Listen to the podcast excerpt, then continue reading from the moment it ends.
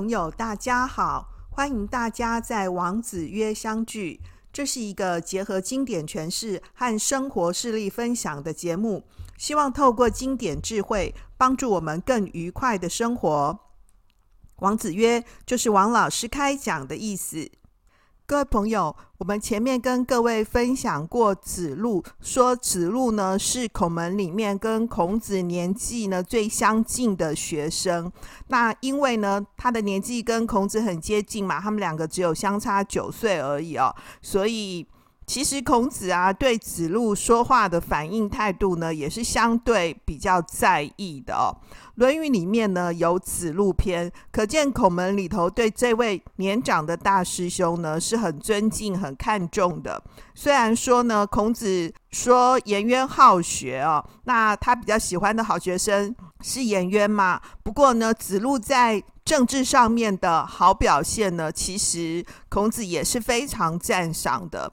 孔子呢曾经说，子路的个性啊是有也谚，谚这个字有点难写哦，是一个口部，然后右边呢是一个我们讲那个谚语的谚，然后但是其实把那个言部改成口部，这个谚字呢是说子路呢很。粗鲁啊，率直。不过这个粗鲁不是我们现在讲的那个粗鲁的那种坏的那一方面，就是我们前面不是跟各位分享过，说子路是野人嘛，来自呢乡野农村呐，那所以他本来那个文明的程度就不高的，可是。子路很愿意学习，愿意努力，后来果然人生有变得更进阶嘛哦。那虽然说呢，他很进阶，文明启蒙了，但是偶然还是会表现出他很直率、淳朴、质朴的那一面。用我们现在的话来说，就是很草根性、很 local 啊。我们讲说那个土性比较强，这样较凸显啊这样的人啊哦。所以孔子呢，期许他要更文雅一点。《论语》上面就说“文质彬彬，然后君子”嘛，哦。可是话说回来啊，像子路这样子的人呐、心地很善良，很真实、真诚而不做作，比起那种假来假去的所谓的文明人哦，还是很可爱、很可亲的啦，哦。所以因此呢，今天的这一讲呢，要跟各位分享呢，因为子路个性很直率嘛，哦，所以他对。那个孔子的有一些做法呢，他就会觉得很不以为然哦，他会 get 拍饼哦，特别是呢要去面对美艳魔女的时候呢，那个孔子呢居然去见了像这样的一个女生哦，所以其实子路呢是很不开心的哦，用那个很口语的话来说，就他很不爽啊哦，那这在《论语》里面呢有一个像这样子的。一段语录是出自于呢《论语》的《雍也篇》，就是孔子呢去见男子的故事啦。哦，子见男子啊，那呢子路呢就觉得很不高兴。那后来呢，孔子回来之后呢，孔子呢就就抓哦，发誓说呢啊，其实天厌之，天厌之，我真的见他呢，其实没有怎么样了啊。这个是怎么样一回事情呢？哦，这个子见男子的故事呢，其实在《论语》里面就这样子小小的一条而已哦。那可是呢，在这个其他的典籍里面呢，有做比较多的说明。先介绍一下这个男子啊，男子是谁呢？是当时呢魏国国君呢魏灵公的宠妃啦。哦，那孔子呢去会见他，子路觉得很不高兴。那这个。男子呢，他长得非常的美艳啊，就是年轻貌美的大美人啊、那卫灵公呢，是年纪很大。了之后呢，才跟这个男子在一起的。男子呢，据说是宋平公之女，就是等于说是宋国的公主啊，哈。那因为她很美艳嘛，漂亮美啊，所以就很得宠啊。那这个男子呢，年轻漂亮，嫁给卫灵公以后呢，哎，内心不免寂寞，因为卫灵公啊，就糟老头啊，对不对？可是因为他有权势嘛，哦，所以就没办法，这政治联姻啊。她这个男子呢，嫁给卫灵公以后。毕竟也还是很希望说自己的感情呢有得到一份依靠嘛。啊，其实她还没嫁给卫灵公的时候呢，她在宋国呢也有一个自己喜欢的对象。好，那个男生呢叫做宋朝，就我们现在写的宋朝的哈，或是念昭，就是宋国的一个公子。可是等到她嫁到魏国以后呢，她仍然跟这个。宋朝呢，宋昭哦，两个人啊藕断丝连，继续私通，然后而且这件事情搞得人尽皆知，所以这个男子的名声就很差了哦，就社会风评很不好，大家都批评说呢，这个女生呢好色，而且这个《左传》甚至记录说呢，这个鲁定公十四年啊，那个卫灵公为了男子呢召见这个宋昭哦，就碰到呢这个魏太子呢蒯聩要出使齐国，经过那个宋。国的那个郊野的时候，宋国人呐、冲着这个魏国的太子唱说，就唱那种民间歌谣哦，就那种顺口溜哦，说啊，现在已经满足了你们那个发情的母猪啊，为什么呢还不归还我风流的公猪呢？哦，你看这种话讲的真的超难听的，没有想到史书里面这样写耶，哦，这就是民间大家都是这样子讲的，大家就骂那个男子说呢。他是那个发情的母猪，然后呢，这个宋国里面呢，好好的这个男生呢，也是是一只呢风流的公猪，所以那个魏国太子听到人家这样讲他妈，虽然不是他自己亲生的妈，对不对？他当然一听到这种人家这样流传，就觉得很丢脸呐，而且又很恼羞成怒啊，他就很气啊，要找人去谋刺男子。后来呢，这个谋刺行动呢被男子发现了，哈，于是呢，这太子呢就逃到宋国去了。那呢，这个孔子去见男子的这件事情呢，是刚刚讲的这歌谣呢，呃，发生之后的隔年是鲁定公的十五年，换言之，就距离这件事呢，啊，这个不到一年啊。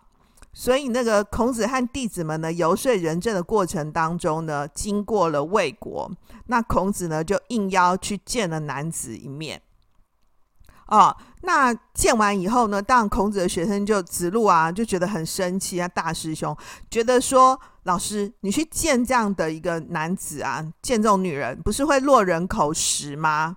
对不对？那孔子看到呢，子路生气了，于是就对子路解释说：“天厌之，厌就是那个讨厌的厌啊、那其实天厌之，天厌之，孔子讲两次，诶，其实孔子是对天发誓。”意思用我们现在很口语的话来说，就是如果我真的是有乱七八糟的想法，像你想的那样，那就让老天爷呢厌弃我吧，让老天呢讨厌我吧。那就是说，我就天打雷劈，五雷轰顶吧。哦，诶，所以其实孔子这个回应啊是非常激烈的啊、哦，就是在在表明呢，我真的跟他没怎样啦哦。那就是这个事件呢，《论语》里面记载的很简略，只有说这个子路呢不悦啊，就子路对孔子起疑心，但是孔子向子路坚决的表示自己跟男子呢绝对没有不当的关系啊，所以这就。变成是孔子的一个花边新闻，对不对啊、哦？可是这样的同样的一个事件呢，在《史记》的孔子世家里面呢，写的比较详细啊、哦。所以因此呢，我们把这两则呢，呃，相关的原点呢，做在我们 YouTube 的版本里面。这个《史记·孔子世家》里面是记载说，男子啊派人去跟孔子说呢，这个各国的君子呢，凡是看得起我们国君的，想要跟我国呢建立兄弟般友谊的呢，必定会来拜见夫人啊。那呢，这个拜见寡小君我啦，哦，那我呢，男子呢也愿意见你。那这个《史记》的原文里面是这个男子是自称寡小君，可见这个男子啊也不是一个一般的女性，他是自称寡的。寡就是国君才可以称寡人嘛。那呢，这个男子呢，他称他自己是寡小君呢，所以其实男子是先去找人，找了人去跟孔子说呢，他要见他。哦，所以其实是那个男子发出邀请的。那孔子当然就知道说男子是社会面名声不好嘛，所以孔子呢也是有一开始是先推辞的，可是后来就没办法推辞不掉啊，就孔子不得已呢就去见了这个男子。然后《史记》又写说，那当时啊，他们两个人碰面的时候啊，那个男子啊，就是那个灵公夫人有没有？是坐在那个葛布做的那个帷帐当中。然后孔子进去之后呢，先面朝北，然后叩头行礼。然后夫人呢，就在那个帷帐当中呢，拜了两拜，而且她身上呢，那个环佩的那个玉器啊，还发出叮叮当当清脆的声响。哦，你看这个现场的那个描摹啊，就是还蛮仔细的。后来呢，这个孔子就。见完之后呢，出来之后呢，孔子就跟大家说呢：“我本来是不想去见他的，然后我现在既然是不得已去见了，所以呢，我就应该用礼的方法跟这个男子呢对应。”后来孔子不是见完以后回来了吗？那呢，这个孔子呢就看到子路呢，觉得这个就不高兴啊！哦，对他你怎么？刚刚去见男子，这样很不高兴。于是孔子就发誓说呢：“我如果有错的话呢，上天一定会厌弃我，上天一定会厌弃我，讨厌我，我就会天打雷劈啊！”啊，所以这一段话跟《论语》里面讲的是一样的啊。后来呢，那个孔子啊，在魏国住了一个多月以后呢，有一次啊，就看到那个卫灵公跟男子啊同坐一辆车子，然后他那个宦官的那个。雍渠陪侍在那个车的左右，那孔子是坐在那个第二辆车子上面，就看见呢他们招摇过市啊。孔子就很感慨的说：“我没有见过呢好德如好色者也啦。”哦，就无未见好德如好色者也，就是说没有看到那种喜好道德的人呐、像是喜欢美色一样的人呐、啊。哈，其实他就跨破嘛，哈，就看破那个卫灵公的为人。于是呢，他就跟那个弟子们呢离开魏国，就到去到曹国了啊。实际的这一段记录啊，哈，就写的比较详细。好，那呢，诶，也写的很有意思啊，就很栩栩如生。所以其实如果你把《史记》呢跟《论语》对读的话呢，你会觉得哇，这这古书真的好会写哦，哈。那孔子呢，在鲁国打拼很多年，他满腔的政治理想都没办法实现呐。所以当他五十五岁呢，这个离开鲁国的时候，他是很失望的，带着一群弟子们离开的。那离开鲁国，自己的母国，对不对？到各个国呢，去游说仁政王道。周游列国，那当时呢，周游列国的第一站呢，就来到了魏国。那魏灵公呢，原本一刚开始的时候是很热情的迎接他的，而且还给他呢很高的待遇。但是魏灵公并没有真正的任用他。用我们现在的话来说，就是孔子拿了很高的配啊，就是很高很多钱的顾问费，但是。卫灵公只有觉得说，你负责顾而已，就我没有要问你啊、哦。那当时呢，那个魏国啊，实际掌权的人其实是魏灵公的夫人，就是这个故事里面的男子。所以《左传》上面写说，这个男子呢，美而淫啊，淫荡的淫啊，就很美丽啊，很淫荡啊。就他不是跟他前男友扯不清吗？对不对？而且你都已经嫁到那个魏国了啊，哈、所以就是当时啊，对于这个男子的评价，《左传》这样写，大概是一般社会的普遍看法。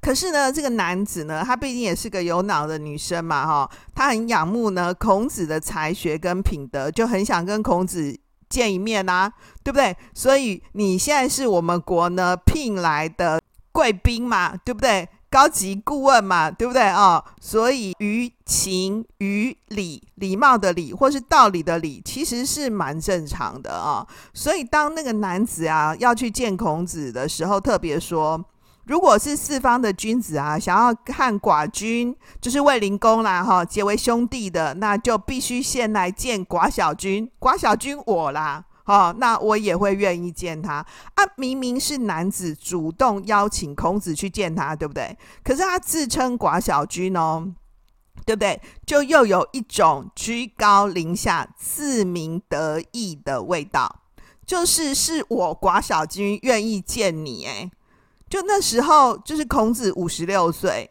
然后那男子呢，就有一点自恃美丽啊，又有权势的味道。他会认为说，哎，天下的男人都应该膜拜在自己的石榴裙下嘛，至少卫灵公就是这样啊啊！没想到呢，孔子一身正气，打消了这个美人的傲慢呢、啊。所以后来呢，男子呢见了孔子之后呢，反而是真心诚意的尊敬他、推崇他。所以从那一次以后呢，落魄的孔子啊。后来又有去到魏国，每次呢都被魏国呢盛情相待，不能不说是男子的功劳。你想想看嘛，虽然说《左传》批评这个男子是美而淫、美丽而淫荡，哇靠，我真的觉得这好严重哦。可是男子作为宋国的公主，你被迫。政治联姻，对不对？被嫁给那个大自己三十岁的老男人呢，内心一定是很不快乐的啊，对不对？就是他的人生是一个爱情的牺牲品啊。然后男子呢，跟那个宋公子啊，宋昭才是真正的真心相爱啊。可是问题是国际局势不得已啊，所以他没办法，他就只好为他的国牺牲了，然后屈就了自己。那你可以发现，这个美女的心中的那种苦楚，一定是很难说清楚的嘛。然后男子就天生丽质啊，然后冰雪聪明啊，其实是受到很多男人的追求诶，然后。他在政治上面有自己的眼光，有手段，所以其实卫灵公啊，对他是言听计从的。所以刚刚会提到说，他才是魏国的实际掌权者啊。所以其实，在整个魏国的历史上面，除了这个男子风流的名声比较不好以外，他其实并没有真的对他的国家做出什么伤害的事情。所以，关于这个子建男子的这个事件啊，这个朱熹呢注解《论语》的时候。就有提到说，其实古代啊，哈，如果你去那个国家呢，就是担任客卿啊，侍于其国啊，有见那个小君的礼仪啊，就是古时候的礼俗是有规定的，就是去见男子本来是一种礼仪嘛，所以孔子本来自己也不愿意啊，可他后来没办法，就还是去了，不得已嘛，《史记》里面有写啊，所以这个天厌之就是告诉子路说。我孔子的所作所为呢，是无愧于天地的意思啦。哦，那我们前面其实还有提过孔子的长相，说孔子呢头顶凹陷啊，就是像是小山丘那样，而且他的双眼是突出的，而且孔子还有微微的龅牙，对不对？那孔子的身材很高壮，可是比例不均等啊。但是其实就外表来看，其实孔子是长得很不如何的。但是呢，凡是见过孔子的人呐、都会被他温和而且充满正气的的那种感觉哦，然后觉得孔子威而不猛、谦虚而亲和的这种气质所吸引哦，所以估计呢，这次男子见到孔子，应该也是这样哦。那其实关于这个子健男子的这件事情啊，就是我刚刚跟各位分享的，就是《史记》里面说的最详细的。可是问题是，《史记》啊，对他们那个谈话的那个具体内容呢，也是半个字都没有写的。而且孔子见过男子回来以后呢，还必须向学生子路呢努力的去解释跟发誓，这也就看出来说，其实子路对老师的质疑啊，是很受到老师重视的哦。就是孔子向子路说了两次“天厌之”。天厌之，各位，你有没有觉得这个回应其实很不像师生，反而像是同辈人一样的亲近哦？就是子孔子不愿意自己被子路误会，因为他去向男子也是游说仁政啊，说明他的这个主张啊，仁爱思想啊，就是孔子会认为说，说不定他去跟男子说，还比去跟卫灵公说还要有效，所以孔子才去见嘛。其实孔子难道不知道男子的坏名声，真的不知道要避嫌吗？对不对？所以他一开始也是有拒绝，可就拒绝不了了嘛。所以孔子就会解释说啊，我也是用礼的方法去跟他对应。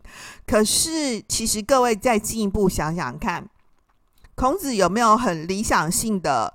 其实他没有先去帮男子贴标签，虽然社会面大家都是看不起男子的，可是孔子觉得以礼待之，也愿意给男子一个受教的机会。或者是说，孔子其实也很务实的知道，透过男子啊去影响卫灵公是个不错的办法。总之，我们是从这个事件当中看见一个很真实、可爱的孔子，他做了一件学生不谅解的事情，对不对？然后他还必须要很紧张的去跟学生解释。然后各位也看见了很可爱、勇敢又呢性格很直率的子路，因为在孔门里面啊，大概只有子路敢向孔子提出这样的质疑啊。那男子虽然名声不好啊，孔子当然是知道的啊。可是他毕竟是国君的如夫人呢。那如夫人要见孔子，有什么不可以呢？那孔子推辞不了，也就真的去见了啊。那这样子，难道就真的代表孔子意图不轨了吗？当然不是啊。孔子见男子，完全合乎当时崇尚礼仪的表现，所以反而我们现在可以看说。其实孔子是不随便帮人贴标签，愿意给对方和自己一个机会。我们能不能有机会更认识、更了解？这才是有智慧的孔子啊！不过话说回来，这个男子的人生下场啊，并不怎么好。他在魏国呢一连串的政治角力当中落败。刚不讲说，就是卫灵公的长子蒯聩，因为看不起男子，要谋害他嘛。后来谋杀的这个事情呢败露，后来就出奔逃亡到他国。那卫灵公死了以后呢，男子呢立那个蒯聩的儿子公孙哲，就是历史上的卫出公。但是呢，蒯聩呢又发动兵变自立，后来他最后就杀了男子哦。这一段呢战争的过程呢，我们在这个王子曰节目的毕业证明谈鲑鱼之乱的那一集有谈过，那我们这里呢就不再多说了。有兴趣的朋友呢，可以回去收听那一集啊。我想啊，子见男子的这一段呢，其实没有太多的八卦了哈，反而呢是读到两千多年前这些精彩的人啊。孔子呢博学有情，然后子路呢勇敢质疑，这就是师生相往啊，真正有教无类的君子人格。孔子不必代表真理啊。那孔子也是有喜怒哀乐的，那当然子路更是啊。面对真实的人性啊，我们也许没办法回到历史的现场啊，因为历史被写定的当下，也只是代表了部分的真实。不过我们可以看出来呢，这对师生的真实互动，彼此呢对善的追求跟期许。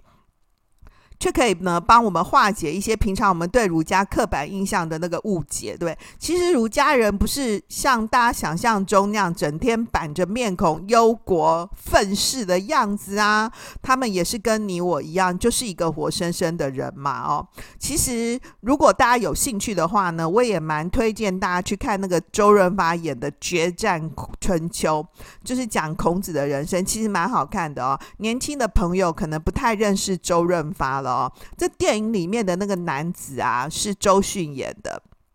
周迅很漂亮哦，然后他跟周润发两个都很会演哦，那蛮能够呢还原史记写的这一段内容哦。虽然呢，可能看片子的当下你会觉得啊，有点小煽情，对不对？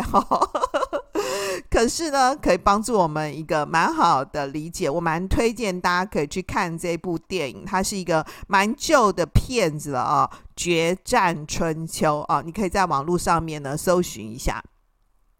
好喽，那我们来谈一下今天的重点整理。